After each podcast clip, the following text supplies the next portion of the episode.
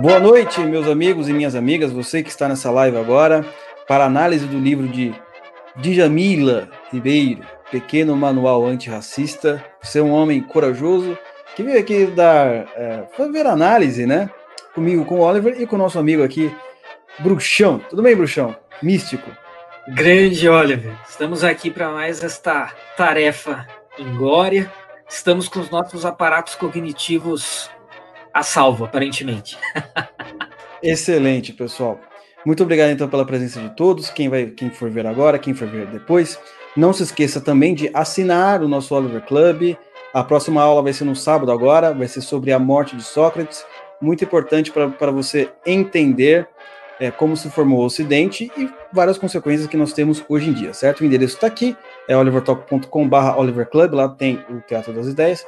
Você pode assinar e estar junto com a gente nessa expedição para o ao mundo da cultura, como dizia o falecido professor José Munir Nasser, que Deus o tenha. Então vamos lá, né? Então o livro ele é uma coisa muito interessante. É... Primeira coisa, como nós sempre reparamos aqui, as pessoas, ah, não vamos ler livros de esquerda, não vamos ler porque não importa, né? Então nós falamos do, do de vários livros já, mas o último, se eu não me engano, foi da Marcia Tiburi. Já estava na 14 décima terceira reimpressão. Reimpressão. Então você vê, a galera que não gosta do capitalismo está vivendo do capitalismo. Né? E esse livrinho aqui, da Djamila, ele já está na sexta impressão, que saiu também pela Companhia das Letras. E da última vez que eu vi, essa semana inclusive, estava entre os cinco livros mais vendidos pela Amazon. Então, isso mostra o quê? Isso mostra que tem gente comprando, isso mostra que tem gente simplesmente absorvendo o pensamento dela, de todas as classes é, sociais possíveis, e você não vê críticas. Então, a gente critica, né? faz uma análise que pode ter elementos bons ou elementos ruins. Não é, não é exatamente apenas criticar por criticar, né? Pode, ter uma, pode dar risada, algumas coisas interessantes. Então é muito importante fazer essa análise. Então, a primeira coisa que eu queria começar é o nome do livro. Uma coisa muito interessante. Você pega assim: O Pequeno Manual Antirracista, né? Que nem lá nas nossas aulas sobre como ler livros, né? E a gente falou sobre capa, sobre contracapa, sobre orelha de livro e por aí vai. Mas eu quero chamar atenção para essa expressão. É pequeno manual antirracista não é pequeno manual contra o racismo. Certo? E se você reparar, vamos explicar um pouco mais para frente isso daí. Mas se você reparar, as pessoas que seguem a filosofia, não vou dizer filosofia, filosofia no sentido mais de é, uma ideinha, não no sentido da filosofia socrática, por aí vai, né? Mas as pessoas que seguem essa ideia, que estão a dizer assim no, no espectro mais à esquerda, elas estão também tirando do seu vocabulário a palavra eu sou contra o racismo. Todas elas estão falando a mesma coisa também. Eu sou antirracista. Não sou contra o racismo. Perceba que isso é muito importante para nós vermos as linguagens de gatilho, para você saber se você faz parte de uma tribo ou não. Ah, então peraí, se ele fala que ele é contra o racismo, logo, ele não está do meu lado. Ele ainda a consciência dele ainda está alienada, porque ele é contra o racismo. Ele não é um sujeito antirracista, porque se ele for antirracista, ele já vai entender os conceitos de racismo estrutural, é, capitalismo opressor e etc. Então é muito importante, porque nós estamos vendo na mídia é, é, esse pessoal aí do antifas e militantes esquerdistas de toda sorte usando o quê? O termo antirracista. Professores universitários, etc. Que, ah, não, mas o livro dela não faz diferença. Faz. Nesse sentido, faz, porque influencia essas pessoas. E aí o que acontece? É uma coisa muito importante. Vai lá você debater, não é? Com um sujeito que pensa diferente de você, só que você não sabe qual é a linguagem que ele está usando. Você acha que antirracismo é a mesma coisa de ser contra o racismo. Acha que é a mesma coisa? Não é a mesma coisa, é um conceito totalmente diferente. E o que vai acontecer? Provavelmente você vai apanhar. porque você está querendo enfrentar um adversário ou uma pessoa que você, é, por assim dizer, tem ideias totalmente diferentes, sem saber as armas dele. Né? Você vai, tipo, na, luta às cegas. Então, isso é uma coisa muito interessante, que já me chamou a atenção logo de cara. É o antirracismo. E ela vai explicar o porquê dessa tomada de. de, de, de é, por que usar esse termo? Não é? Essa é a primeira coisa. Certo? Então, o livro também, nós percebemos um, um ponto muito interessante. Ele é um pequeno manual antirracista. Então, já que ele tem o termo manual dentro do próprio livro, então você já vai perceber que ela vai querer também ensinar coisas práticas, correto? Como você deve fazer para não ser um racista? Como você deve fazer para ser antirracista? Ao mesmo tempo que ela também vai dar um fundo teórico.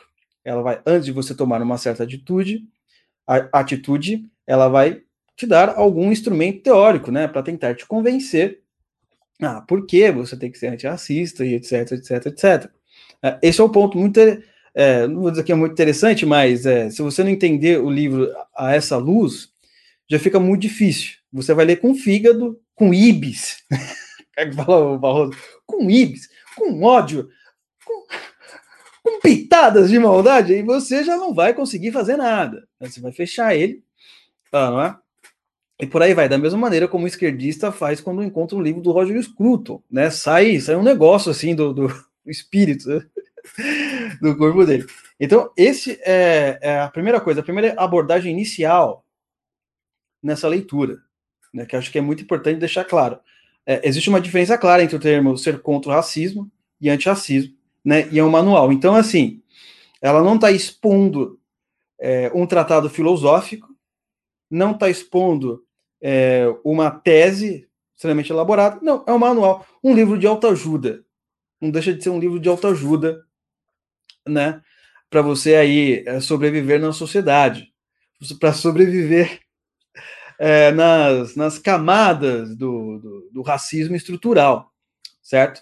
Então, assim, a diferença entre o livro da Tiburi e o dela. O livro da Tiburi é uma tentativa ruim, mas é uma tentativa de você é, tentar ligar certos elementos filosóficos e históricos que no final vai ser sempre que o, o, fascista é aquele que não concorda com as minhas ideias, né? Por trás de toda a verborreia e prolixidade. E por aí vai. Aqui não. Aqui então a linguagem ela vai ser simples mesmo. Não é? Não tem muito segredo. Você vai ler, meu, você vai entender tudo. Porque a intenção é essa, ser um manual prático para ser antirracista. Certo? Então, é, essa é a primeira parte que eu queria falar. Tem alguma coisa a acrescentar isso aí, André? Ou não? É, não, é bem rapidinho, bem rapidinho mesmo, né? Não, é bem isso mesmo. Então, é, é um manual, então é, é, tem esse compromisso de ser prático e de ser, de ser simples, de ser curto, né? Tem só 80 páginas, é, de ser até barato, não, não lembro aí quanto que é o preço, mas é, dentro da lógica pré-leitura do livro, está envolvido uh, esse, esse, esse aspecto, né? Então, Bom, sobre o conteúdo a gente vai falar depois, mas ainda, ainda sobre o aspecto editorial, né, você falou que está na sexta impressão, então esse é um livro que saiu, lembrando, Márcia Tiburi, Grupo Record, maior grupo editorial do Brasil, Jamila Ribeiro, Pequeno Manual Antirracista, Companhia das Letras, não é a maior editora, porque é a Record, mas é uma das editoras mais prestigiadas. A Companhia das Letras, ela é, no mundo, e eu posso falar isso porque eu estou dentro desse mundo editorial, a Companhia das Letras, até mais que a Record, ela é um paradigma para as outras editoras, no seu, no seu tamanho, na qualidade editorial né, dos seus livros, é, na, na, produção do livro, e num certo sentido nos títulos também, né? Pelo menos assim, numa ótica é, prudente, sofisticada, digamos, né?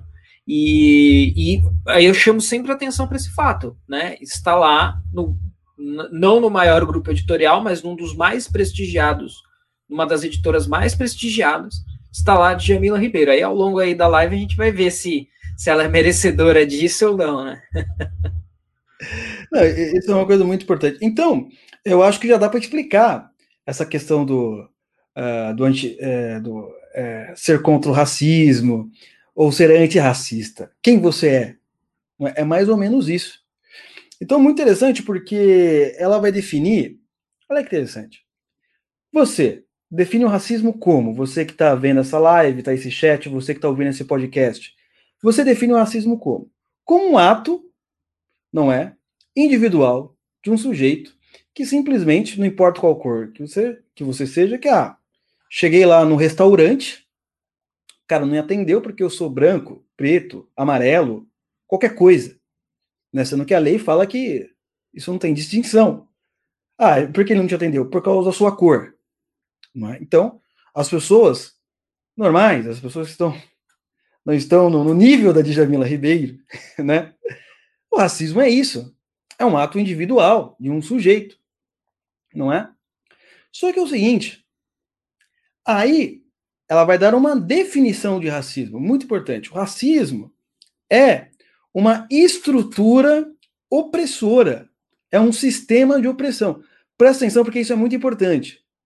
Essa é a chave do pensamento de todo o movimento negro hoje em dia, de toda a militância esquerdista, e de todas uh, as universidades possíveis, de toda a militância que pensa assim, a chave do pensamento é que o racismo ele não é um ato individual de um sujeito preconceituoso, de um sujeito que não quer que a filha dele case com o rapaz porque ele é japonês, porque ele é preto, porque ele é branco, não é? Não é isso. Não é ato individual. É uma coisa estrutural, é um sistema de opressão. Presta atenção. O que, que ela está fazendo aqui? Ela está saindo da esfera individual e indo para uma esfera de abstração. Não é? Então, os indivíduos, um indivíduo, ele não pode mais ser acusado de racismo. Não é? É todo mundo. É a sociedade que é racista, não é mais um indivíduo. Por isso que ela vai tentar fazer depois, ou melhor, vai tentar não, ela faz uma relação entre a branquitude e a negritude, que nós iremos explicar um pouquinho mais para frente. Mas eu quero terminar isso daqui. Então, o racismo ele é um sistema de opressão, em primeiro lugar, certo? Logo, se o, o racismo é um sistema de opressão, essa é a parte mais perigosa, certo? É a parte mais perigosa. Logo, se o racismo ele é um sistema, ele é uma estrutura dentro da sociedade, então qualquer um que faz parte dessa estrutura é considerado racista, mesmo que não tenha feito um ato racista. Esse, essa é a grande, essa é uma das teses mais racistas que existem. Mas pensa nisso. Isso é muito importante para você que não sabe porque os caras eles falam disso, não, porque tudo é racismo e não sei o quê. Porque eles acham que tudo é racismo. Porque o racismo ele não é mais simplesmente é, como eu falei inicialmente, o André aqui não vai me chamar, quer dizer, eu sou dono dessa, não é o André, mas supondo, ah, não vou chamar ele porque ele é preto, tal. não, não é isso. Não é um ato individual. A sociedade é a estrutura, então o racismo, ele é um sistema de opressão. Correto? Aí pode vir a seguinte pergunta, uma interessante, mas espera aí. Os negros não escravizavam outros negros? Não é? Os negros não escravizavam os brancos, os muçulmanos não escravizavam os árabes, todos os povos do mundo, um não escravizou o outro, certo? Logo, todos os povos, de certa forma, não teve um sistema de opressão, não teve um sistema de racismo e por aí, você pode fazer essa seguinte pergunta, que é uma pergunta plausível, por sinal, porque isso faz parte da história. Mas não vai adiantar. Não vai adiantar você falar isso. Por quê? Existe uma separação clara no livro entre escravidão e racismo. Entendeu? Existe uma separação clara. Esquece, eles não estão nem aí para escravidão. Pelo menos aqui, tá? Vamos aqui que é um pequeno manual, ela não está fazendo uma, uma busca histórica, tal. Vamos dar uma, uma colher de chá. Vamos dar uma colher de chá. Mas é assim, não importa para essa teoria a escravidão. O que importa é o racismo. Por quê? A escravidão, beleza, todo mundo escravizou. Que é muito pior do que o racismo, a escravidão, se a gente for, for ver bem. Né? Se, a gente for ver na, na, na, na classificação das desgraças, não é um sujeito que está é, é, sendo escravizado, ele está o quê? Ele está, não tem liberdade e ainda sofre racismo. Um sujeito que é, não é escravo, ele está em liberdade Ele pode sofrer racismo, mas ele vai poder ter maneiras né, de exercer sua liberdade de alguma forma. Mas você veja bem, a escravidão não importa para a teoria, pelo menos como é demonstrado aqui. O que importa? Faz um recorte, é só o racismo que importa. Porque o racismo, ele pertence a quem? Quem criou o racismo, ela vai falar. Não, quem criou o racismo foi o homem branco. Preste atenção, isso é muito importante.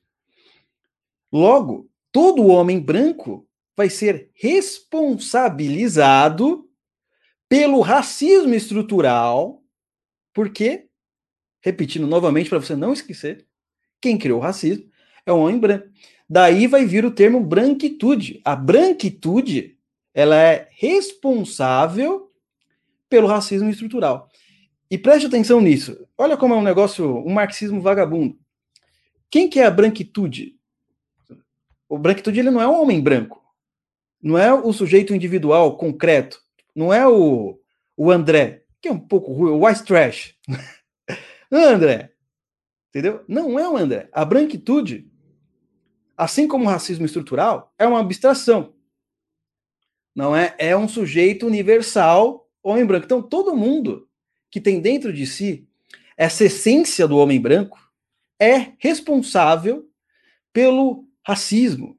Não importa se a lei não vai te prender, porque você não cometeu um racismo uh, visível, por assim dizer, né? Foi lá e, e você foi racista com o cara, chamou o cara de, de, alguma, de alguma dessas palavras aí, falou que o cara é capitão do mato, etc. Não importa.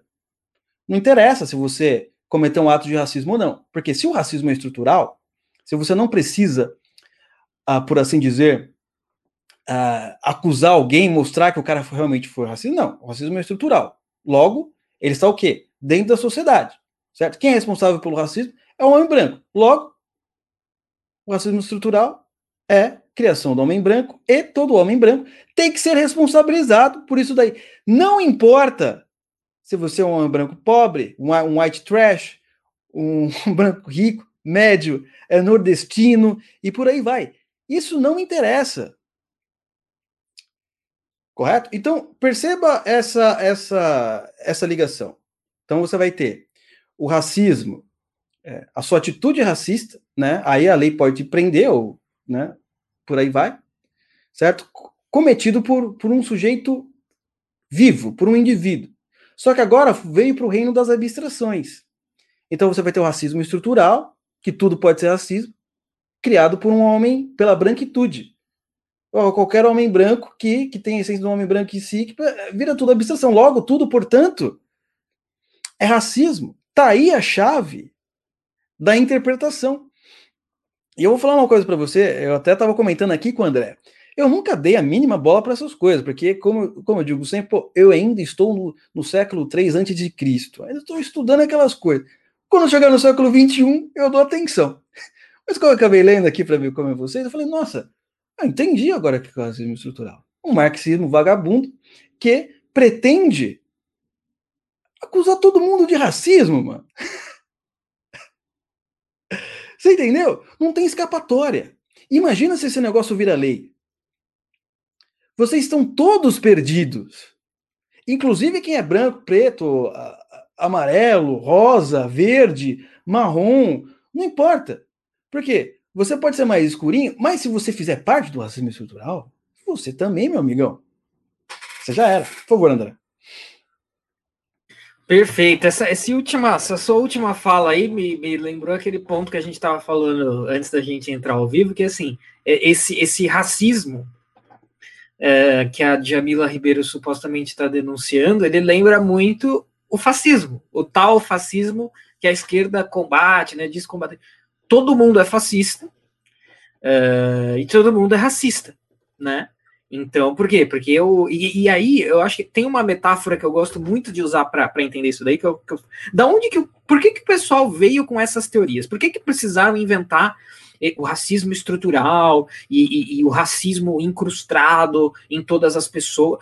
Então, e a gente precisa combater isso, porque, inclusive, o último capítulo do livro é sejamos todos antirracistas, né? Ou seja, vamos todos combater a estrutura supostamente racista.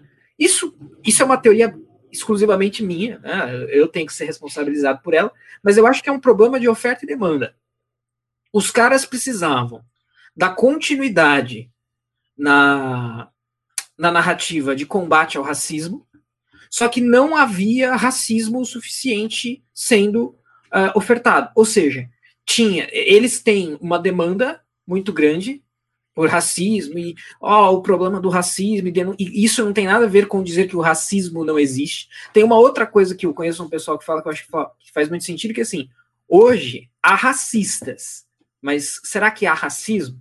Né, são coisas completamente diferentes. Na ótica da Djamila Ribeiro, é bem isso daí, né? Existe um racismo, uma, um, uma estrutura racista, um sistema racista, né?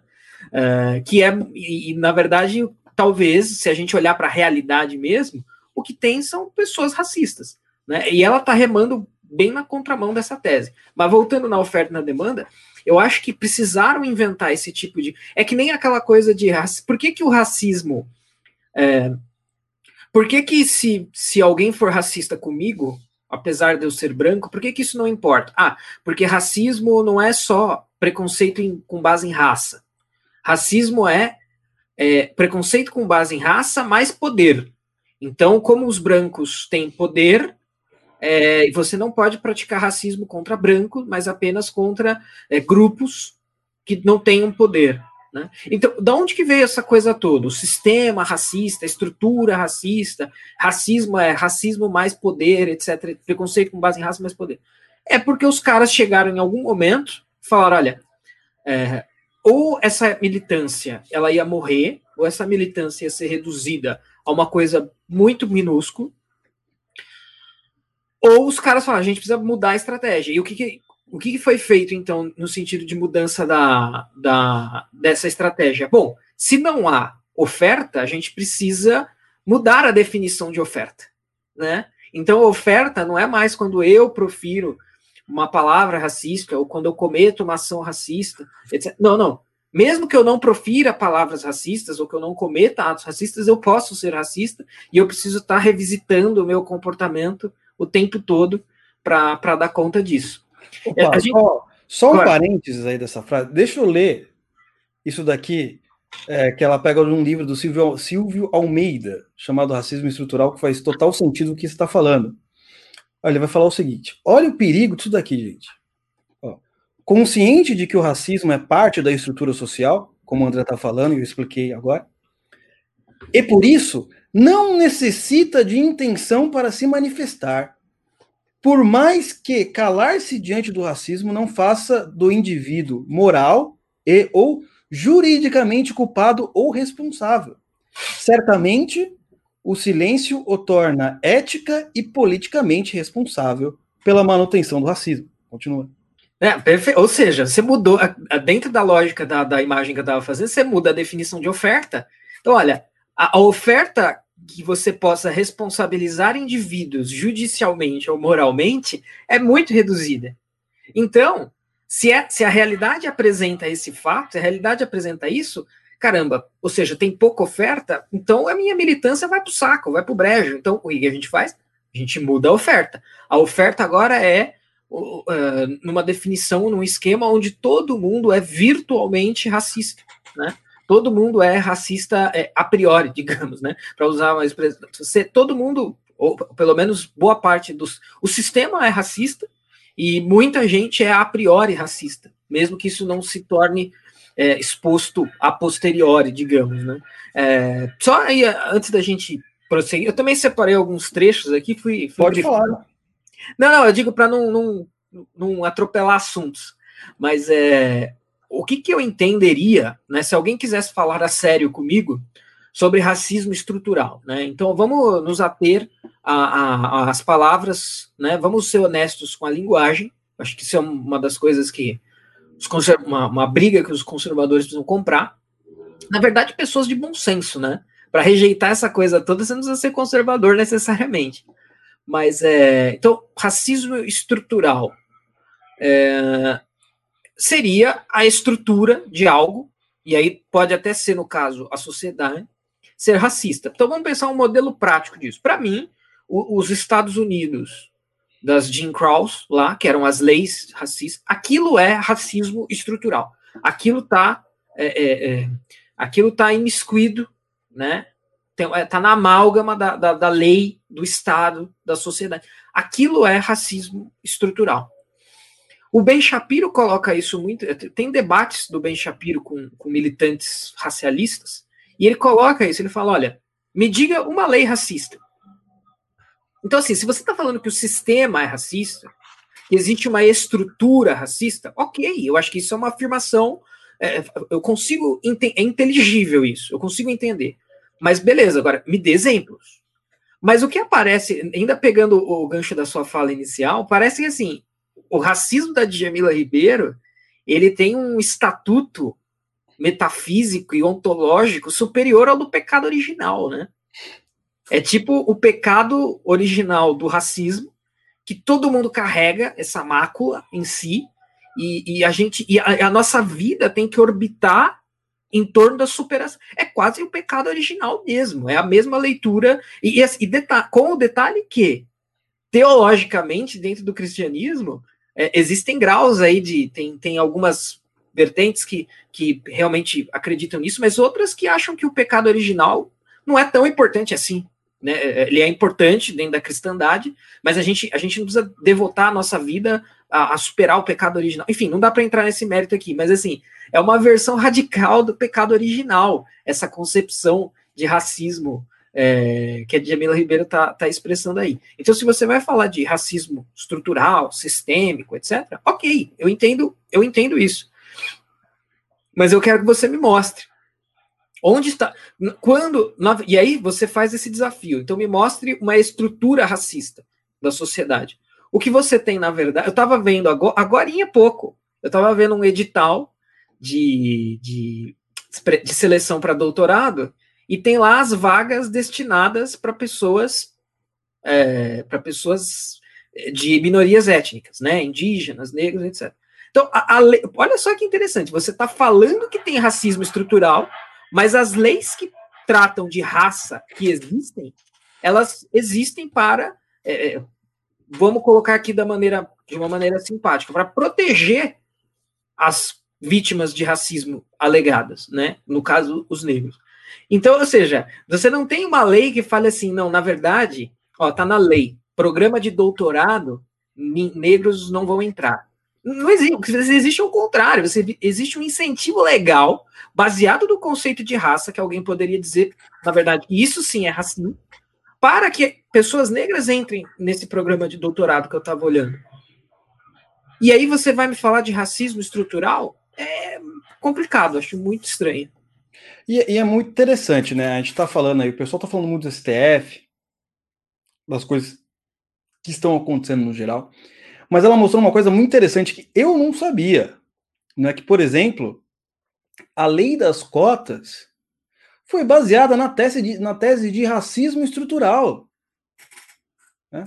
Não fazia a mínima ideia. Se a gente for ver aqui, por exemplo, até anotei aqui para falar isso, na página 58 ela vai mostrar aqui uma parte da lei uh, das cotas para o Serviço Público Federal, tá? É só para o Serviço Público Federal, mas não duvido também que as de universidade sejam baseadas nessa ideia.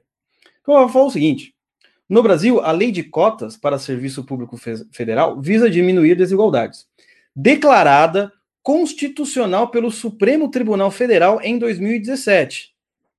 Ficou estipulado o quê? Aqui o trecho a desequi desequiparação promovida pela política de ação afirmativa em questão está em consonância com o princípio da isonomia.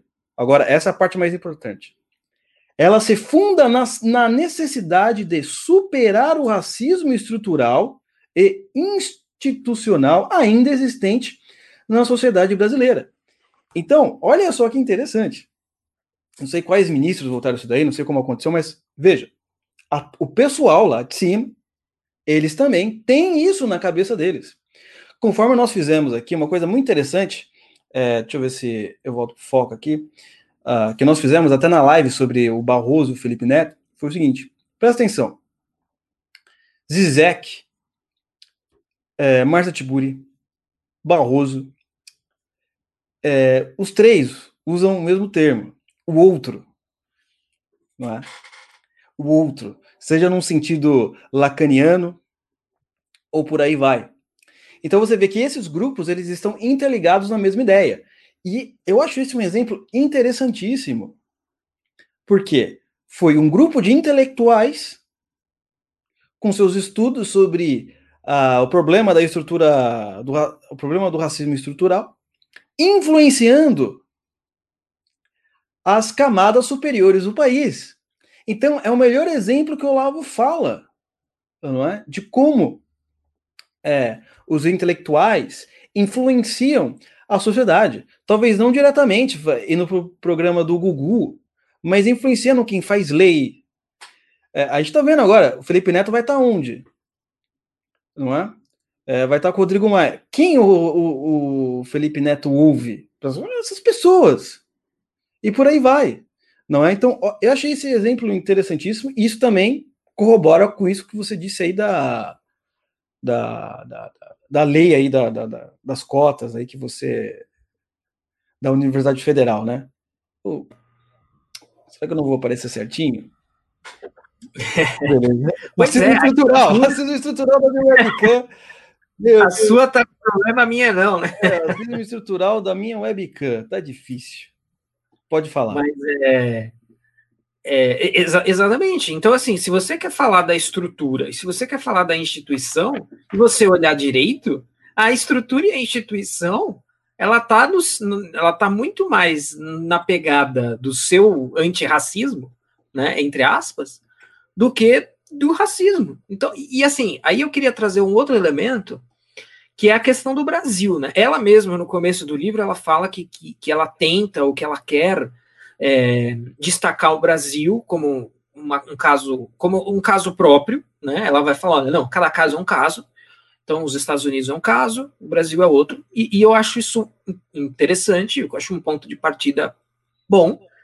Mas, olha só que, que, que, que engraçado, né? Então, a gente vai falar de racismo no Brasil. Sendo que, então vamos considerar um elemento importante. O Brasil, do ponto de vista econômico, o Brasil é um país pobre.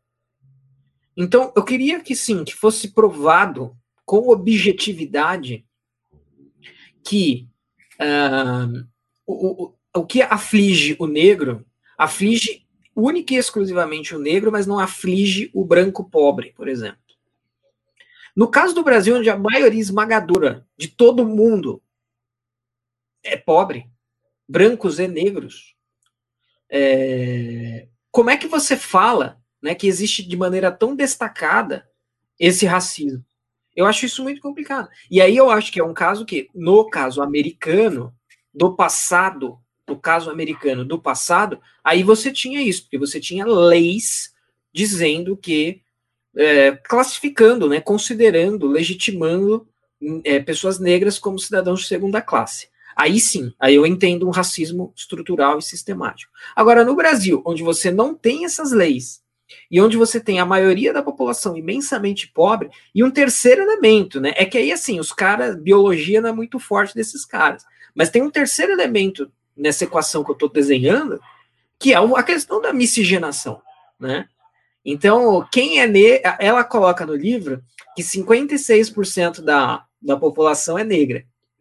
Mas a gente sabe que os caras brincam com esse, com esse número, né? Porque aí tem, tem vários problemas aí. Tem quem se considera negro, quem não se considera, quem se considera e é, quem não se considera e também é. Enfim, tem um monte de problema com esse tipo de coisa. E tem o problema do pardo de Schrödinger, né? Que acho que todo mundo já deve ter ouvido falar, que assim, você pega a, a estatística da universidade para reforçar essa narrativa de racismo estrutural, você pega quem está na universidade, o pardo é considerado branco. Você pega a estatística de quem está preso, o pardo é considerado negro, né? Então, peraí, é, mas a gente tá, se a gente está falando do Brasil e a gente está falando, segundo ela, que vai fazer uma análise do Brasil, como é que entra, então, o elemento social, onde a maioria da sociedade é pobre, e como que entra o elemento da miscigenação? Tá? Quando entra no sujeito miscigenado, é, é meio a meio também? Tem meio racismo estrutural, mas não tem? Ou no caso do, por exemplo, do, do negro que, tá que é rico, por exemplo.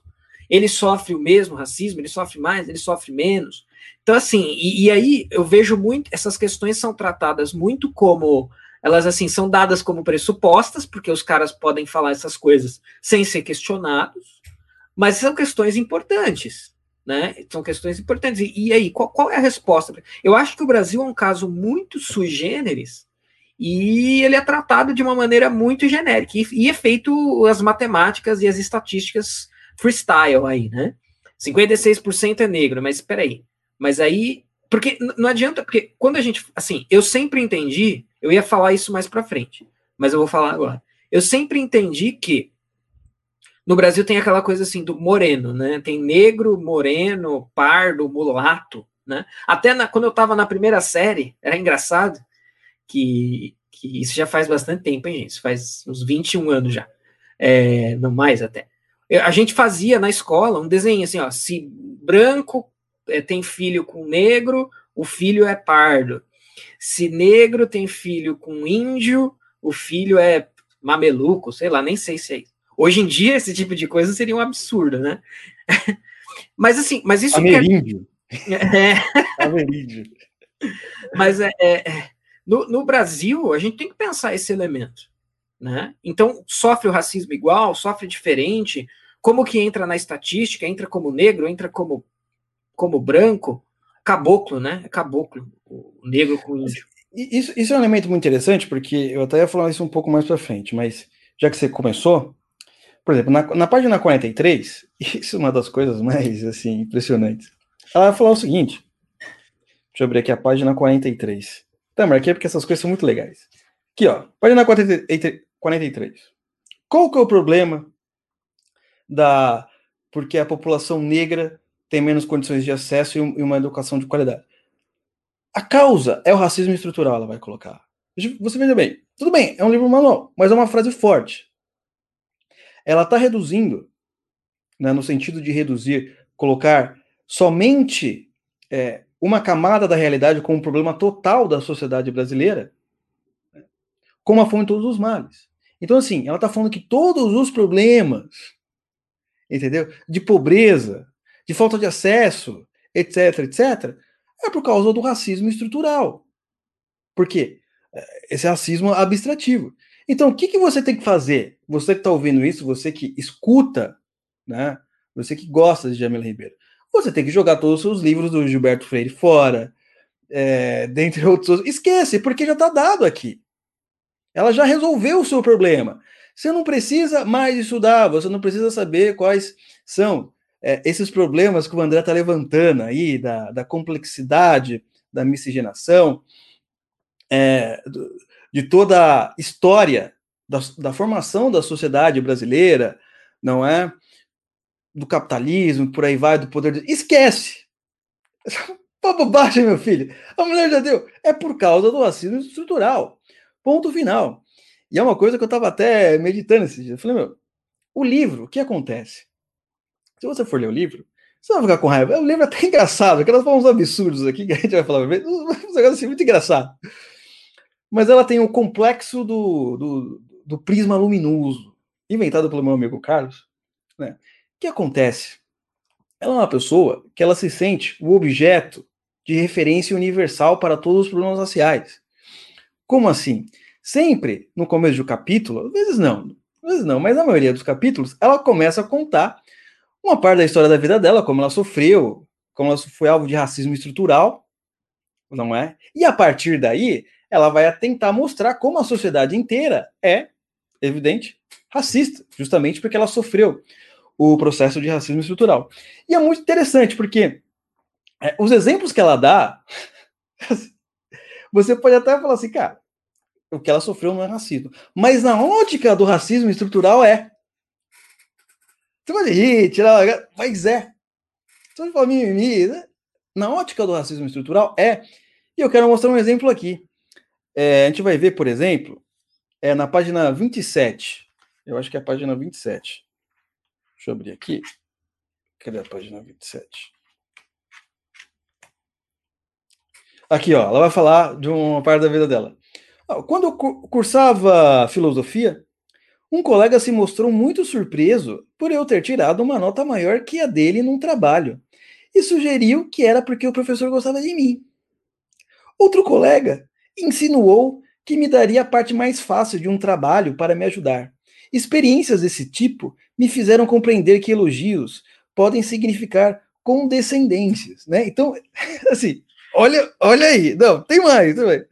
Na página acho que é 37. Deixa eu ver aqui, página Aquela que ela fala do e-mail.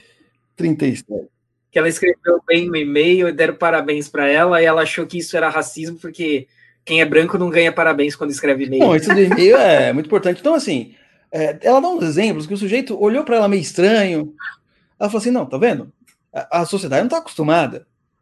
É, então, são, são exemplos do supremo mimimi, não é? Do racismo estrutural que se torna um racismo subjetivo. É você sentir que o sujeito é racista, logo ele é racista né? Porque ele fala uma coisa dessa.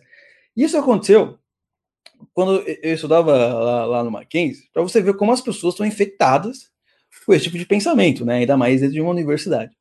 Eu lembro de uma vez que eu foi um amigo, outro amigo meu, né? Moreninho, e uma mocinha ali que foi lá para para qual que é o nome? Para secretaria, ela ia pegar uma coisa na secretaria, a gente ficou lá fora esperando, né? Pô, a gente filosofia, né, meu irmão? Cara, eu andava todo rasgado, parecia um hippie, mas não era, não era marxista, né? Já tava lá, ia de chinelo, de boa. Não é? Que acontece? Chegou o guardinha, o guardinha. O guardinha assim, mais escuro que a gente, talvez, ou da nossa cor, tá? É, e ele falou: vocês são alunos? Eu falei, sim, nós somos. O cara foi embora. Só perguntou se são alunos. Aí meu amigo do lado falou: não! Você viu? Ele perguntou pra gente se nós somos alunos. Que racismo! E não sei o quê. Falei, cara, só fez uma pergunta. Só fez uma pergunta, porque na época não tinha catraca ainda. Qualquer pessoa podia entrar. E aí ele perguntou pra gente se nós éramos alunos. Né? Claro que somos, né? A gente é filosofia, por isso que a gente anda assim, que nem moradores de rua. o cara não acredita, normal, né? Aí o cara saiu fora, só que ele ficou indignadíssimo. Não, porque, porque... Então, falei, olha, esse é um exemplo de racismo estrutural, entendeu? Né? Você não sabe qual que foi a intenção do guarda. Para ele, a pergunta do guarda já tinha um pressuposto racista. Sendo que o guarda ele era nordestino, uh, veio lá do Nordeste, mais ou menos da nossa cor. Não, mas não importa. A própria pergunta já definia que o, a Universidade de Mackenzie, com certeza, possui dentro dela o racismo estrutural. Ponto final. E o que aconteceu? É uma história muito interessante, porque eu falei, cara, não, cara, você tá louco. O cara fez uma pergunta, ele já foi embora, não ficou nem 10 segundos aqui. Aí, beleza. Pensei que tinha acabado. Uma sexta-feira. Chego segunda-feira, parece uma galera do movimento negro, me chama para uma reunião, eu nem sabia que os caras eram assim, tá ligado? Falou, não, é o seguinte, Luciano, soubemos que você sofreu ato de racismo. Os caras vieram pra mim. E eu não lembrava. Eu tentava lembrar, mas qual era o ato de racismo? Porque realmente não sabia qual era. Os caras me perguntavam assim: não, soubemos que você sofreu um ato de racismo. Qual? Pô, como assim? Você tá de brincadeira com a gente? Eu não sei. Eu não sabia. Os caras estavam falando, não, que você precisa correr atrás do seu direito. Aí, eu, aí, o cara explicou que era esse negócio da sexta-feira. Falei, não, vocês estão loucos. Não, porque aí o que acontece?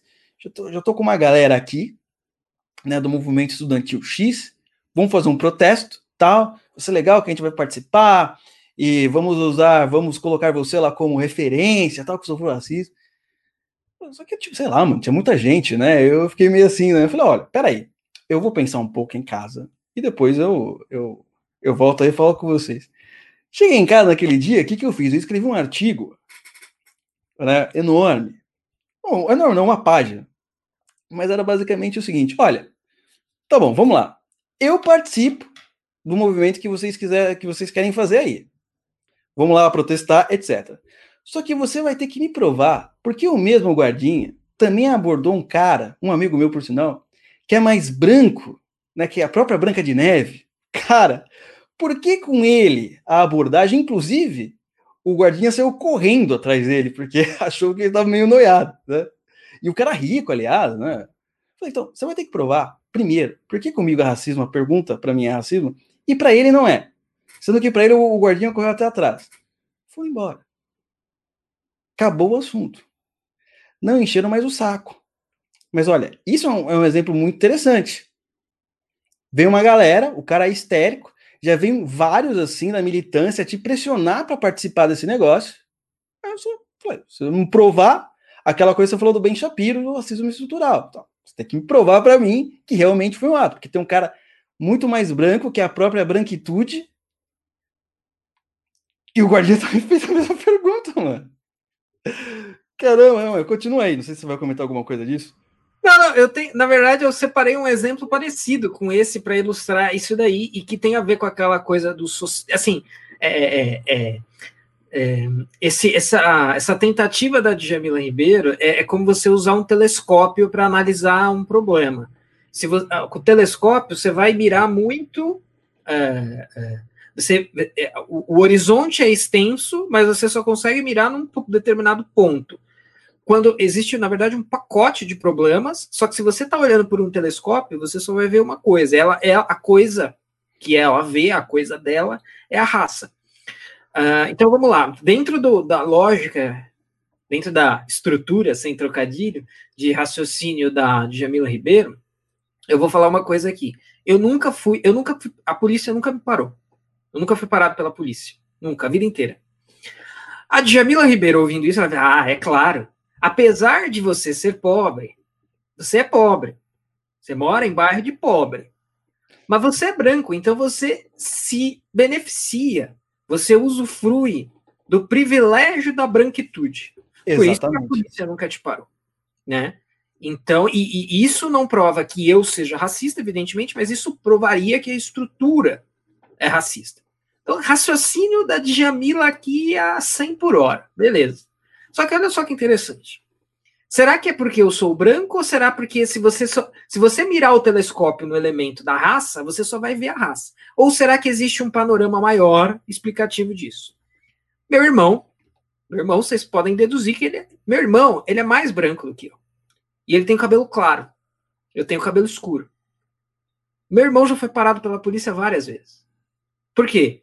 Por causa do tipo de carro que ele gosta, do, do, do jeito dele. Existem aí elementos que, que fizeram com que ele já fosse parado. Então, assim, do meu jeito, o jeito que eu sou, o jeito que eu me visto, a minha cara, etc. Provavelmente, né, a polícia, o policial, ele faz um profiling lá e fala, pô, esse cara tem uma cara de tonto, né? Eu vou parar esse cara para aqui, né? Agora, o meu irmão já no pacote de coisas, né? No, no, automóvel, no jeito, etc., se estar com alguém e por aí vai, ele se encaixa mais no perfil, embora também seja branco e até mais branco. E aí, aí é que buga a Matrix, da, da, dá um bug na Matrix da Djamila Ribeiro. Porque pela teoria dela, isso não tem muita explicação. Mas pela nossa teoria, que a gente está falando, olha, existe um horizonte mais amplo. E, e, dentro desse horizonte mais amplo, não tem só raça. Existem ou existe raça. Mais uma vez, né, não se trata de negar racismo. É, ou melhor, não se trata de negar que existam racistas. Mas o ponto é, será que só o elemento da raça? E aí volta naquele ponto do Brasil, onde a maioria é pobre, a maioria é miscigenada. Você vai mirar o telescópio e só vai conseguir enxergar a raça? Será que o problema está em você ou o problema está na realidade, nas coisas como elas são? Acho que fica mais evidente a resposta por aí, né? Enfim. Sim, mas, cara, e é impressionante, porque a gente está fazendo uma análise super breve, né? Porque teria que pelo menos umas duas horas aí. Mas assim, o cara que está, por exemplo, dominado por esse pensamento da Jamila Ribeiro, ah, é? que é um pensamento extremamente igual da Marcia Tiburi e Zizek, entre outros. O Zizek um pouquinho diferente. Eu vou dar um desconto para ele, porque ele é muito louco. Mas nunca sabe o que ele vai pensar amanhã, apesar de ter um É melhor do que umas coisas, hein? É porque ele é homem. É, aí, aí, ó, white trash, white trash. Porque YouTube, ela fala do... YouTube não derruba a gente. não, sabe, só uma, uma partezinho. Ela fala também da interseccionalidade nesse livro, né? Ela fala que é, é, ela fala que é, do racismo, mas o racismo ele afeta mais a mulher negra do que o homem negro. Tem a Olimpíada da Opressão aí. É, os rankings, né? Isso. Uh, ah, então, voltando. Tá falando, então, eu falei da Marcia Tiburi, falei da Jamila Ribeiro, e aí você, eu não lembro mais o que eu falei, cortando raciocínio. Falei da Olimpíada da Opressão, te, te, te distraiu. É, me distraiu. Mas eu ia falar alguma coisa e não lembro agora. Mas importante também, vamos voltar então essa parte da Olimpíada da Opressão. Por quê? Vai ter aquela parte assim, ah, mas peraí. Eu tenho amigos negros, ela vai falar, pegar esses argumentos, né? Como eu sou racista? Eu tenho amigos negros. Se você tiver uma namorada negra, é pior. Palmiteiro. Porque para ela, ela falou bem claro, ela olha, né? Ela acha que toda a sociedade olha a mulher negra como ultrasexualizada. Cara, isso é uma coisa muito interessante. Uma bom a gente falar um pouco sobre isso. Lembrei o que ia falar, e faz sentido com o que eu falei agora. Tanto ela, Martin Buri, a esquerda no geral, a, toda a realidade, eles olham com a, com a lente política. Não é? Então tudo é reduzido a isso. Então, todas as coisas mais simples, desde olhar para uma planta, como é, rezar para alguém, orar para alguém, etc., sair com seu filho na rua, vai ter uma causa, uma raiz política, certo? Então, a Jamila Ribeira é exatamente assim. Ela olha toda a realidade a partir da questão do racismo estrutural, certo? Ao ponto de que, se ela ouvir esse vídeo, ela vai falar assim: não, peraí, esses dois não concordam comigo. Por que eles têm essa ideia? Porque eles foram dominados pelo racismo estrutural. É basicamente isso que ela vai ver, porque faz parte, faz parte da coisa, né? Não tem é, diferença nenhuma aí. Correto? Então, o ranking das Olimpíadas, ele também faz parte disso, né? Que faz parte daquela coisa, né? Do, do... Qual é o grau? Ah, peraí, você é um homem branco rico, você é um homem branco pobre, você é, é um, um, homem é, negro é, rico ou pobre, né? Mas esquece, eles sempre cortam as pessoas que são misturadas, etc e tal. Né? Então, por exemplo, a mulher ultrasexualizada. Interessante isso. Por quê? Amigão, assim, isso me lembra, por exemplo, aquelas pessoas é, que, é, não vou dizer ultra-religiosas, mas que não, não tá muito bem com a religião, e olha, né, pecado em tudo. Não, porque se eu olhar para aquilo lá, né, eu já. É, tinha uma moça que é do diabo. é, do diabo, né? Se eu olhar essa flor aqui, ela vai me fazer lembrar de uma mulher, e essa mulher, e vou fazer uma coisa errada. Sabe? Olha, né? Depravação em tudo. Então, olha, depravação em tudo. Ela também, entendeu? Ela, com essa visão do racismo estrutural que ela colocou na cabeça dela, certo? Tudo para ela é maligno. Tudo para ela é errado. Tudo para ela é, a mulher negra só quer ser ultrasexualizada, só quer ser usada, etc. Falei, meu, olha o pensamento aonde isso leva. Leva, evidente, a pobreza total da imaginação. Isso sem sombra de dúvidas. Não é? E aí eu tenho uma proposta também. Tá, ok, você acha que ela falou uma hora que a mulher negra é, é ultrasexualizada, mas eu falo, não, mas as sambistas tudo bem. As sambistas não, né? Ok. Agora, os sambistas não. Pô, ah, ah, não, peraí, mas se for alguma coisa relacionada, ah, lá, ela coloca o samba relacionado aos negros. Essa é, uma, essa é a palavra dela. Mas aí tem a mulher lá, a passista do samba, né? Mostrando todas as partes íntimas. Não, mas espera aí, isso é uma questão de de preservar o legado. Pô, gente, você quer então acabar com esse negócio? Ó, os cristãos sempre falaram desse problema, não é? Os cristãos sempre falaram desse problema de você é, olhar tudo apenas com os olhos é, da concupiscência da carne, por aí vai. Mas não pode ser usado. Né? É, esses argumentos são tirados assim, é, de toda forma.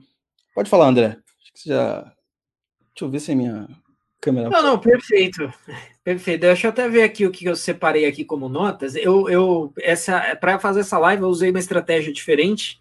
É, eu peguei o livro o PDF fui fazendo marcações como se eu realmente fosse, como se eu tivesse com o livro físico na mão, ah, né? Então, já que você está procurando aí, deixa eu só ler essa parte aqui pro pessoal. Olha isso daqui, que ela vai falar claramente. Não se trata de se sentir culpado por ser branco. A questão é se responsabilizar, diferente da culpa que leva à inércia. Não é? Portanto, o racismo foi inventado pelo, pela branquitude, que, como criadora, deve se responsabilizar por ele. Então, assim, ela deixa um sistema bem claro. Não é? é aquela dialética da bondade que a gente já falou. No intuito de combater a branquitude, não é? nós vamos fazer o sistema mais racista possível para combatê-los. Um negócio muito louco, o pessoal não percebe essa lógica simples. Uhum. Ó, aqui umas, algumas coisinhas aqui, é, que ela fala aqui na, na página 8 aqui do meu PDF, não sei se é a página 8 do livro, mas ela diz que, é, é, é, porque assim, uma das coisas implícitas nesse livro dela também é que todo mundo precisa agir, né? Então, vamos lá, é, a premissa é que existe um racismo estrutural, que não tem, e isso não tem nada a ver com você se expressar de maneira racista ou ser racista, porque mesmo que você não se expresse ou não seja, você está num sistema que é, e se você for branco, você está perpetuando isso. Então ela diz: a inação contribui para perpetuar a opressão. Né? Ou seja, ela está realmente fazendo um chamado para todo mundo virar militante antirracista. Tanto é que o último capítulo do livro é sejamos antirracistas, né? Não contra o racismo. Isso, perfeita. E ela diz no finalzinho dessa página, na última frase dessa página 8, afinal, o antirracismo é uma luta de todos, uma luta de todas e todos. Né? Ela diz, ou seja, todo mundo. Veja, eles não só eles redefiniram oferta, então aquela metáfora que eu falei da oferta e da demanda. Para a militância racialista continuar existindo, precisa ter oferta de racismo. É, então precisa ter muita gente sendo racista. Só que isso não tem. Então você muda a definição de oferta, falando que basicamente todo mundo é racista, e aí você conclama todo mundo a ser antirracista. Né? Ou seja, você quer colocar literalmente todo mundo numa marcha única de ação. Né? Isso é um negócio profundamente revolucionário, profundamente é, marxista. Você estava falando dessa coisa do o cristão que olha tudo pela ótica do pecado, e, e na verdade, quando você estava falando isso, quando você estava vendo essa estrutura aqui nesse pensamento, eu estava aqui pensando, putz, isso faz sentido, e isso também está na mesma esteira do, daquela problemática das religiões políticas que o Eric Fögling traz, que o pessoal sabe que é uma coisa que eu estudo, teve a série sobre Eric Fögling no Oliver Talk. O Fögling está falando disso, né? É, é, é, é você colocar toda a realidade no campo aqui da, da imanência, e nesse caso específico, num recorte que é as relações raciais, né? Então é, é, é, é bem isso mesmo, do mesmo jeito que o cristão que pega toda a vida né, e faz o recorte a partir do pecado, por exemplo. Né? Só que ele pode, um outro pode fazer o recorte a partir de, de outra, outro elemento da realidade, né? Não, é, é, isso, perfeito, cara, perfeito. Tá, é, eu acho o seguinte, isso daí é uma, uma, furada muito grande, né? É uma furada muito grande isso daí. Então é um sistema, basicamente, que você acusa todas as pessoas de racistas. Uhum. Cara, essa é uma das coisas mais desprezíveis da história da humanidade. As pessoas não têm noção disso. Tipo, isso não é brincadeira. E o que acontece? Várias e várias pessoas várias e várias políticas estão partindo desse pressuposto, não é? Que é isso mesmo, que todos os problemas brasileiros se reduzem a isso, sendo que são extremamente complexos, né? Porque... Mas você ia falar mais alguma coisa? Acho que interromper. Não, e aí, dentro disso, é, é... é não, é, bom, é, na verdade é isso, é isso aí. Só que, a, a, voltando aqui rapidinho, ela diz aqui, ó, é, aquilo que a gente falou das Olimpíadas da Opressão, na página 11 aqui do meu PDF, sobre a mulher negra incide a opressão de classe, de gênero e de raça. Né? Um...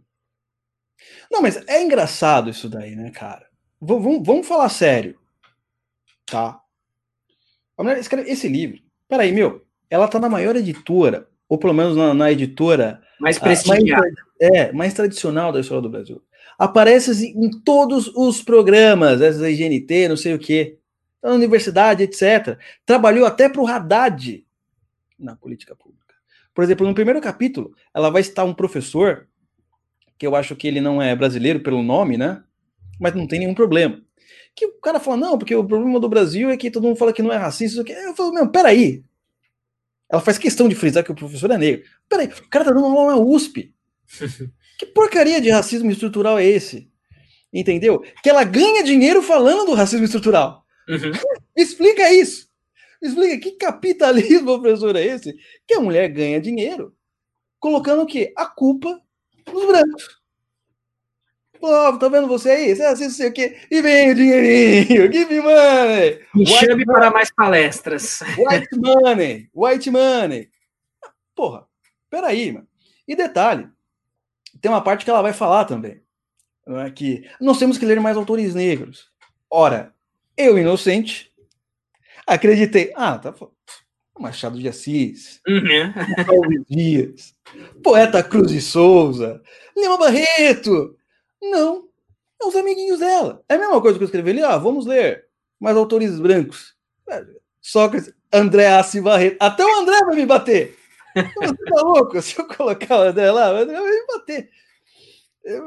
E sabe que, meu, você tá, você tá louco. Então é isso. Entendeu? São essas coisas que o pessoal não quer confessar. Eles denunciam o sistema e vivem deles. Denunciam que o sistema é assim, etc. Mas vive. E aí, disso, isso você veio lembrar algumas coisas. Eu estava dando uma pesquisada aqui também, né? É, a Djamila tem quase um milhão de seguidores no Instagram, tá? Então, e aí isso me faz recordar de uma coisa que eu falei na live anterior, eu, ou eu falei em off semana passada, não sei. Eu falei isso em alguma vez, que assim, a, a Djamila Ribeiro, ela não é um fenômeno natural, tá? O que que isso, o que que eu quero dizer com isso?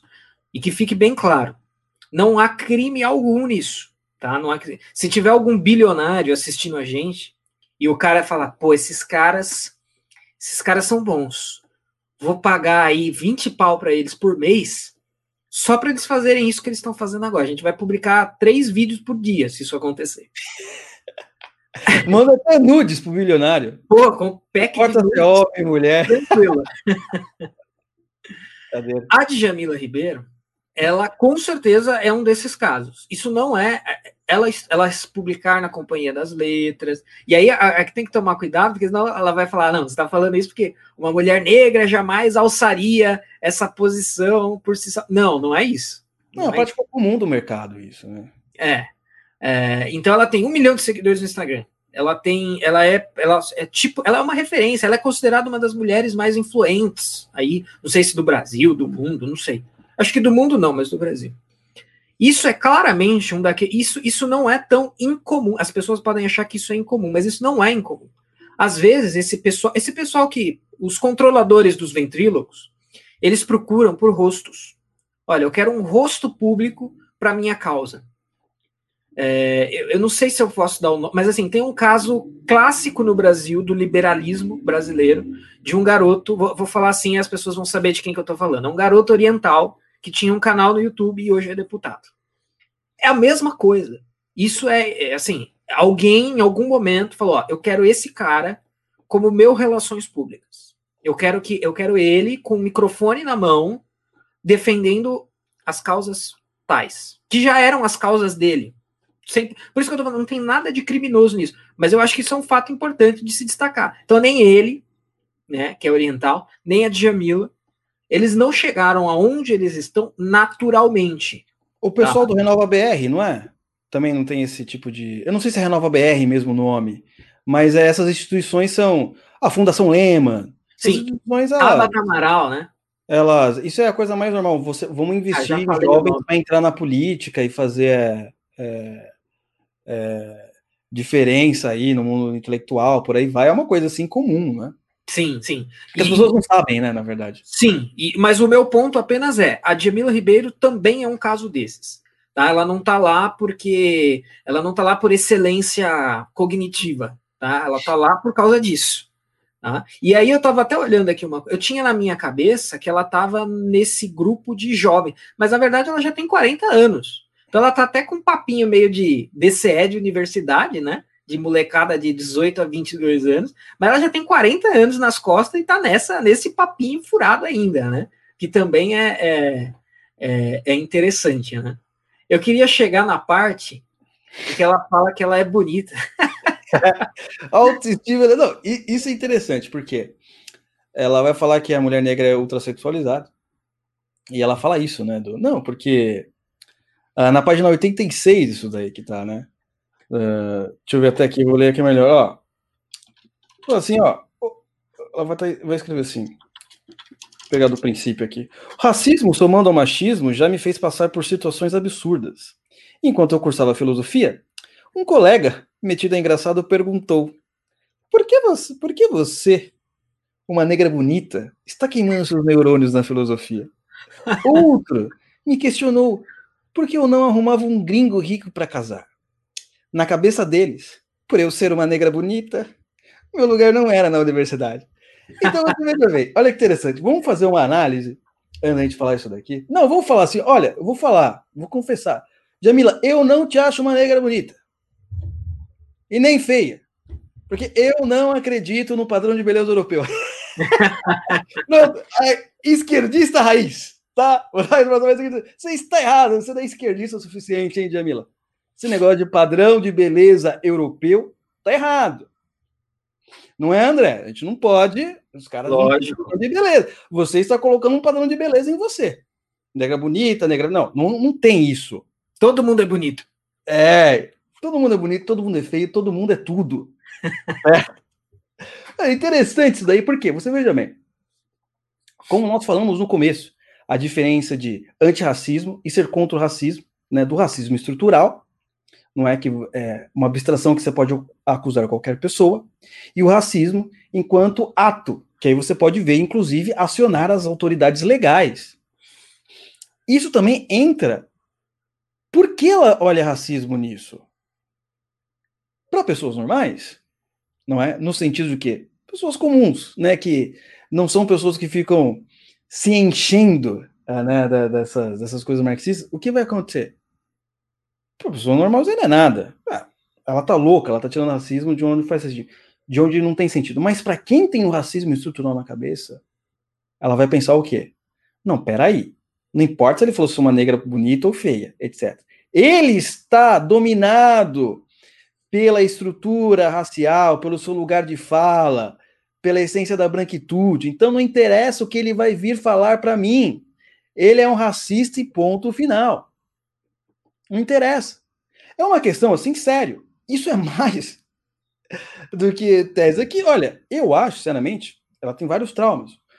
Um psicólogo, talvez, Italo Marcílio, por que não? Talvez. oh, olha, pode ser que você tenha sofrido racismo, mas as coisas que você mostra aqui, por exemplo, de achar racismo nisso, talvez seja alguma coisa na sua infância, traumatizou. Vale a pena, né? Se ela quiser, eu tenho uns bons, né? Mas tem que falar com carinho. Né? Quem nunca frequentou um terapeuta? Né? Quem é um pouco louquinho? Então, o que, é que acontece? Você olha assim em tudo, velho. Então, assim, tá, tudo bem, é um livro de manual, tal, não é um livro teórico. A gente tá dando essa, essa colher de chá aí. Mas essa questão, cara, é impressionante que ela. Não, e, e vamos mudar para uma outra aqui. Você vai falar alguma coisa disso? Não, só na sequência, rapidinho, porque tem. É, é, ela fala no livro também da solidão da mulher negra, né? É, olha como também. É, quando você produz coisas intelectualmente ruins, intelectualmente fracas, mais cedo ou mais tarde elas, se, é, elas entram em conflito e elas mesmas se destroem. Porque, por um lado, ela está falando que, olha, então se eu abordar uma mulher negra, pode ser que eu esteja fazendo isso por causa do racismo estrutural, e eu acho que ah, a negra, da globeleza, sensual, samba, bunda grande, essas coisas. É, então, peraí, então o que, que eu vou fazer? Qual que vai ser a minha reação? Então, eu não vou fazer. De repente ela está interessada em mim, eu estou interessado nela, mas por medo de ser acusado de racismo, eu vou bloquear isso. Aí, ou seja, eu leio a Jamila Ribeiro e eu me sinto, é, eu me sinto tímido em abordar mulheres negras, porque eu posso estar agindo de acordo com o racismo estrutural. E aí depois vai falar da solidão da mulher negra, que, que, os homens brancos não querem se relacionar, ou os homens negros também, né? Os negros também, ela fala, não querem se relacionar com as mulheres negras. Peraí, se eu me interesso, eu estou sexualizando. Se eu não me interesso, eu estou perpetuando a solidão da mulher negra. É um jogo. Eles criam uma loucura que é um jogo de ganha. A tese deles é infalciável, os caras só ganham. É, eu invisto, é racismo. Se eu não invisto, também. Pô, mas o que, que sobra então, caramba? Não, aí depois ela vai falar assim: não, peraí, ah, cinema, TV, as coisas mais bobas possível. Eu falo assim: não, peraí, uh, nós temos um problema aqui. Na sua empresa, quantas pessoas negras tem na sua empresa? Tem muitas? Tem brancos? Não sei o quê. Só que é o seguinte: ela fala que tem que criar uma nova política. Então, é uma nova política, assim, que você tem que contratar as pessoas pela cor da sua pele. Não se elas são boas para algo ou são ruins para outro. Não é? Isso é um problema. Você entendeu? Da mesma maneira, vai falar dos filmes. Tá vendo como, como tem poucos negros no filme, nos filmes e eles são retratados como bandidos e não sei o quê? Falei, meu, ela reclama que não tem. Quando tem, enche o saco. Não é? Mas tudo bem, tudo bem.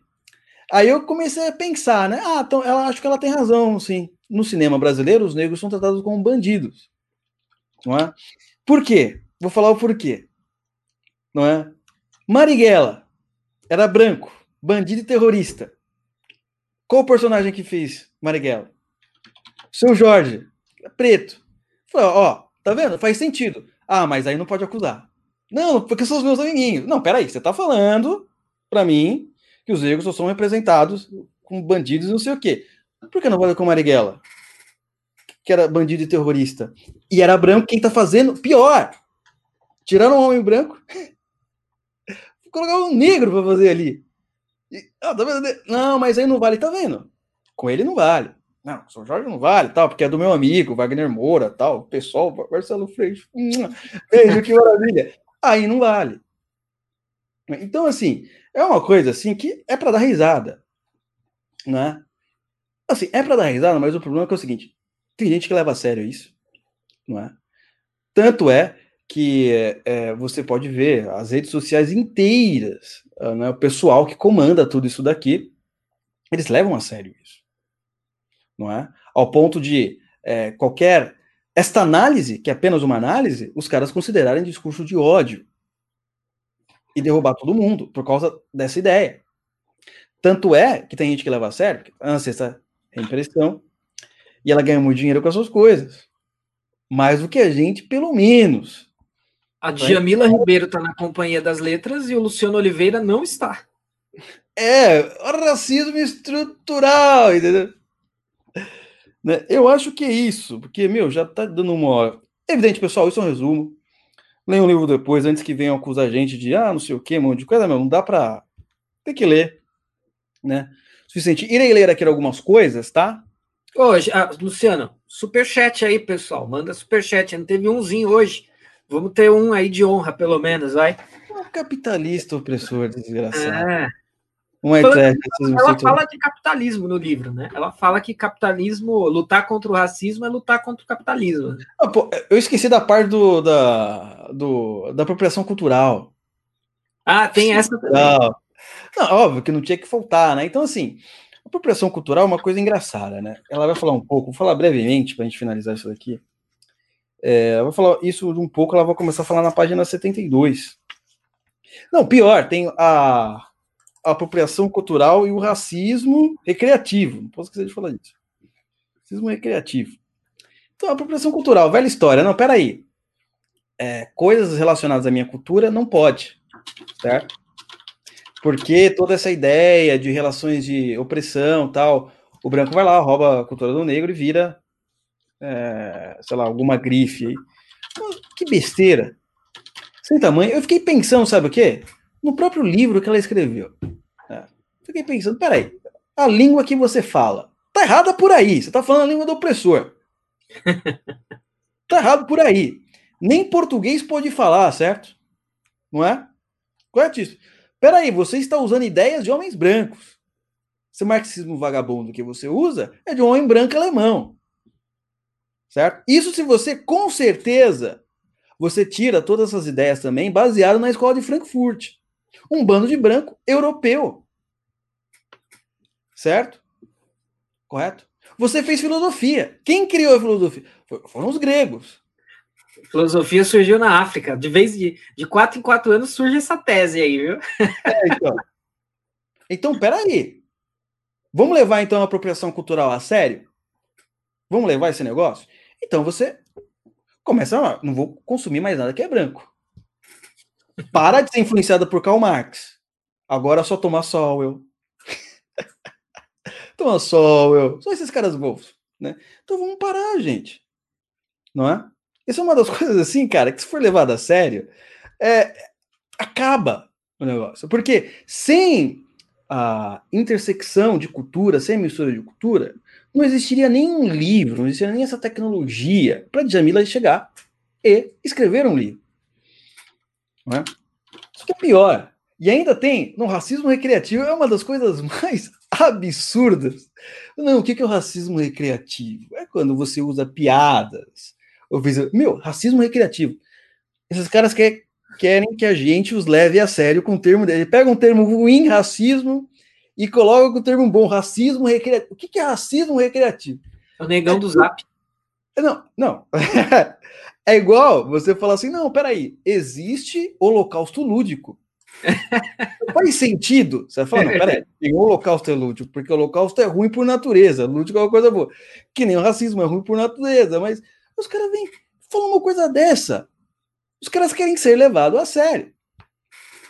É? Pior que tem gente que leva a sério. É? Então são coisas absurdas esse negócio de racismo recreativo. Não é porque, ah, qual é o racismo? Chega lá, o cara ganha aqueles apelidos, né? Na escola. É, Zé Gotinha da Petrobras, Gasparzinho, Gasparzinho da Umbanda, é, Pulmão de Fumante. Tá indo, tá indo. Mas o que acontece? O branco também tem seus apelidos. Né? Leite azedo. Mussarela, eu era chamado de mussarela. Mussarela. Você entendeu? Só que não vale, porque por causa das representações de poder, etc. Não é? Então, assim, cara, é uma das coisas mais absurdas. Racismo recreativo. Os caras não pensam nas palavras que eles estão usando. É? Os caras não pensam. É racismo recreativo. Que... Ai, meu Deus do céu, cara. É?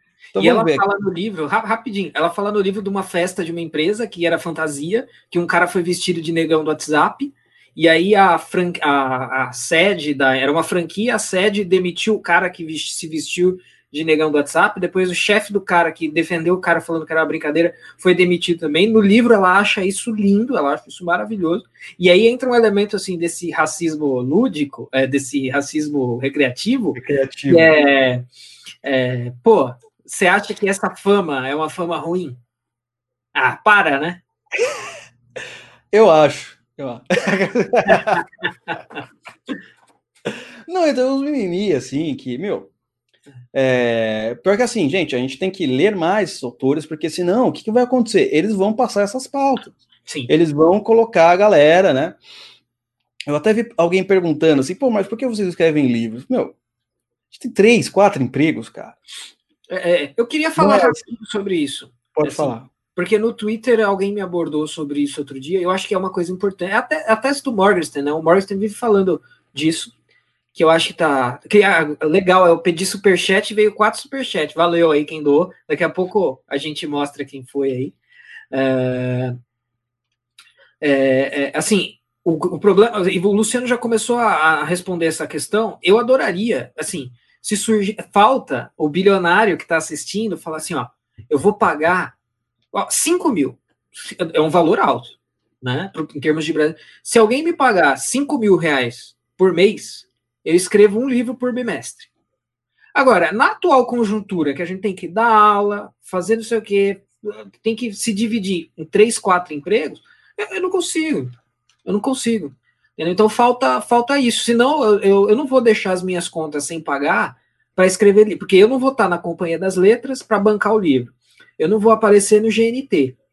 De algum lugar tem que sair o dinheiro que possibilite isso. Do meu bolso não tem, meu bolso é furado. Eu sou eu sou um branco pobre, eu sou white trash. Então, o dinheiro tem que sair de algum lugar. Mas não sai. E aí dificulta esse processo aí de, de escrever livros. Né? Não, é, é uma coisa assim, essa galera, meu, tem todo o aporte, pra gente não é muito simples. Não é, ah, vamos sair daí, escrever livro, eu sei, essa é a intenção.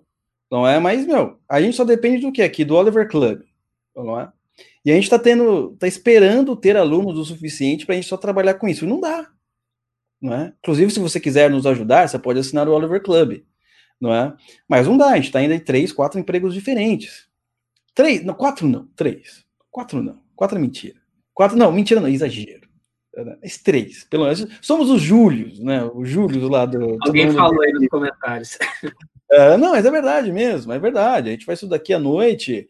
Pessoas falam assim, como é que esses caras lêem, ficam o dia inteiro? Não, cara. É um emprego aqui, é outro ali, e lendo no meio. É assim. Não é, não dá para imaginar. O imaginário do brasileiro é esse, né? Que você tá lendo como? Ah, você tem uma, uma lareira, tá, um vinho. Não, amigão, é no boteco, é no, no ônibus. É no ônibus, é no metrô, e por aí vai. Certo? Então, já estouramos o nosso tempo aqui. Houve algumas perguntas aqui. Obrigado, João, Glauber, BXMs e Malu pelo, uh, pelo superchat. Não esqueça aí de assinar o nosso Oliver Club também, se você quiser nos ajudar a, a ler mais desses tipos de livros, já que você não quer ler, tudo bem. Ajude quem quer ler. Ajuda a gente. Uma mera contribuição aí no Oliver, olivertalk.com.br Oliver Club, ou tá aqui na descrição, você vai ajudar que a gente tenha mais tempo para ler mais. Por isso que a gente só faz uma vez por mês também, né? É, vamos ver se tem alguma pergunta aqui. É, Vitor Leal, eu defino o racismo com dois aspectos. Uma pessoa que tem asco de uma outra, de uma outra raça, a pessoa confessa as leis embaçadas racialmente. É, então, mas no racismo estrutural isso não importa. Não é só se importa no racismo é, que tem intenção, né? Nessa tese não, não importa nada, né? Aqui, até o Jorge Siqueira falou. Uh, dica boa. Transformem essa live em livro. Não adianta falar apenas para convertidos. Eu comprarei o livro escrito por vocês dois. Comprei um livro pelo vocês comum e andar pela editora Amado. Bem, nós já explicamos que não tem como, nas condições atuais, é, lermos, é, escrevermos livros. Não é por causa de toda a nossa condição. A gente não vive disso. Entendeu? Ah, os caras só ficam fazendo podcast. Faz... Cara, a gente não vive disso. Olha os nossos views no YouTube, cara. Quando chega a 2 mil, é, é uma comemoração, como se a gente tivesse tido 10 milhões. A gente não vive disso. E a gente não consegue se bancar nisso, né? A gente está esperando, né? Se tiver bastante aluno, um dia, e dê para a gente viver isso, aí dá para começar a fazer, né? Ah, ah, vamos ver mais aqui. Rafael Barros, o que mais chama atenção é na mudança de linguagem de sua semântica para definir as coisas, tentando reduzir e definir coisas mais complexas com tantas, com tantas ramificações em uma poucas palavras. Exatamente isso. Ela fala lá qual é o problema da pobreza, etc. Ah, racismo estrutural. É isso aí e acabou. Esquece, ah, fazer isso. Ah, esquece aí, mano. Já, Jamila já deu a letra, né? É, algo mais aqui. Vamos ver tem muita, muitos comentários, cara. Não dá para ler tudo. É, o que, que o Douglas falou? Douglas, Douglas, porque se o livro for ruim, só vai tornar as coisas mais fáceis para eles em refutá-lo. Se eles têm toda uma estrutura para criar, ou com certeza também para criticar. Exatamente. Esses livros aqui, escrever um livrinho para acabar com isso, a gente escreve um livro de humor. Acaba. Mas o que acontece, meu? Tem tempos, né? Entendeu? Não é simples assim. Não é fazer, principalmente nas condições que nós estamos, né? Porque quem vive de cultura no Brasil, você tem que pensar o seguinte, pessoal: nós não somos é, um podcast agora no YouTube de política. Se fôssemos, talvez tá? Nós teríamos uma, uma arrecadação maior, já que quando você fala de política, você tem mais arrecadação. Já que, vamos, vamos falar as coisas assim como são, já que está todo mundo ali. Nós somos de cultura. Poucas pessoas se interessam por cultura. Não é? E a gente sabe também do problema do brasileiro, de, o, o problema do conhecimento. Não é? Então, é, é muito difícil. Então, a gente quer fazer, criar mais cultura, etc. Não dá. Nessas atuais condições. Não dá. Por exemplo, o próprio Teatro das Ideias, a gente faz justamente de 15 em 15 dias, correto? Por quê? Para dar tempo para o pessoal estudar, dar tempo para o pessoal ler e também para a gente se organizar com a quantidade de tarefas que nós temos. Porque nós não vivemos só de si. Quando a gente começar a viver, fala, pô, beleza, agora uma vez por semana. Top.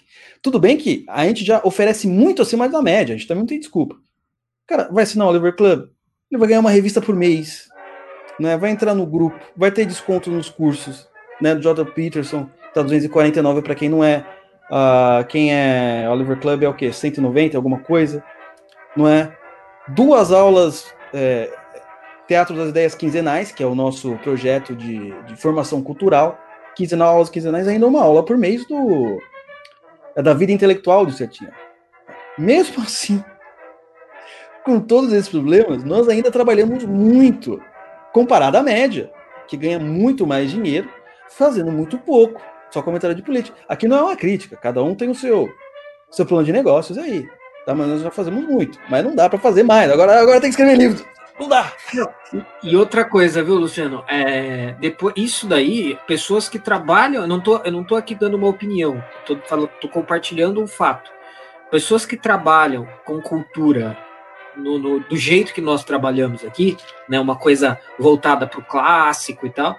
Depois que o Bolsonaro ganhou, muita gente que poderia ser consumidor dessa nossa, disso que a gente faz, parou. Porque os caras, ah, ganhamos as eleições. Né? Então o pessoal só quer consumir uma politicazinha diária e ele não está preocupado em adquirir uma cultura mais robusta, porque ele acha que tudo se resolveu com uma questão política e eleitoral. É, então, assim, é realmente é uma tarefa assim de, de grão em grão, né?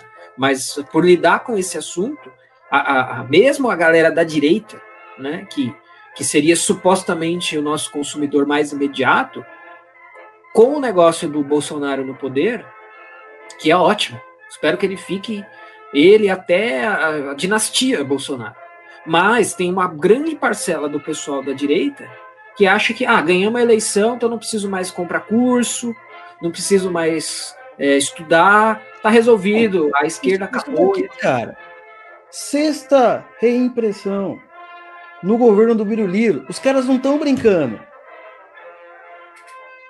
E aí, a verdade é o seguinte: há quantos estão nessa pegada cultural? Mano, entendeu? É meio, meio triste ainda, né? Ainda vem gente que reclama, né? Não, vocês deveriam fazer mais, não sei o quê. Pouco, mano. Você fazer comentários políticos da notícia do dia a dia, compara em preparar uma aula com, com temas teóricos a mesma quantidade de coisa que você leu. E ainda reclama quando o Oliver Club é 29 reais e o cara tem um monte de coisa. O brasileiro. Ah, Sila Sireno, parabéns aí pelo trabalho de demolição da falácia do racismo. Obrigado. Silas, tinha um rapaz aqui também. É, Velho da Van patrocina eles. É, eu prefiro que vocês patrocinem a gente, assinando o Oliver Club. Porque a gente é mais independente. Se vier também, a gente fala, brinca de ricaço, mas, se vier um ricaço, ferrou. Quem não, vocês podem falar alguma coisa e pode prejudicar. Não, eu prefiro que vocês. A gente trabalha para você, a gente quer trabalhar para o nosso público, a gente não quer trabalhar para um rico. Não é?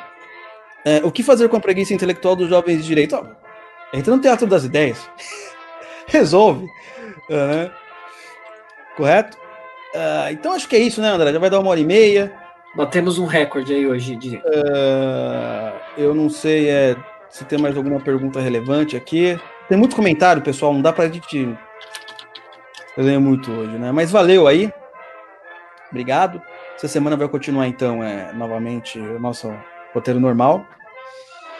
Eu agradeço vocês e até a próxima. Assinem o Oliver Club. Fui.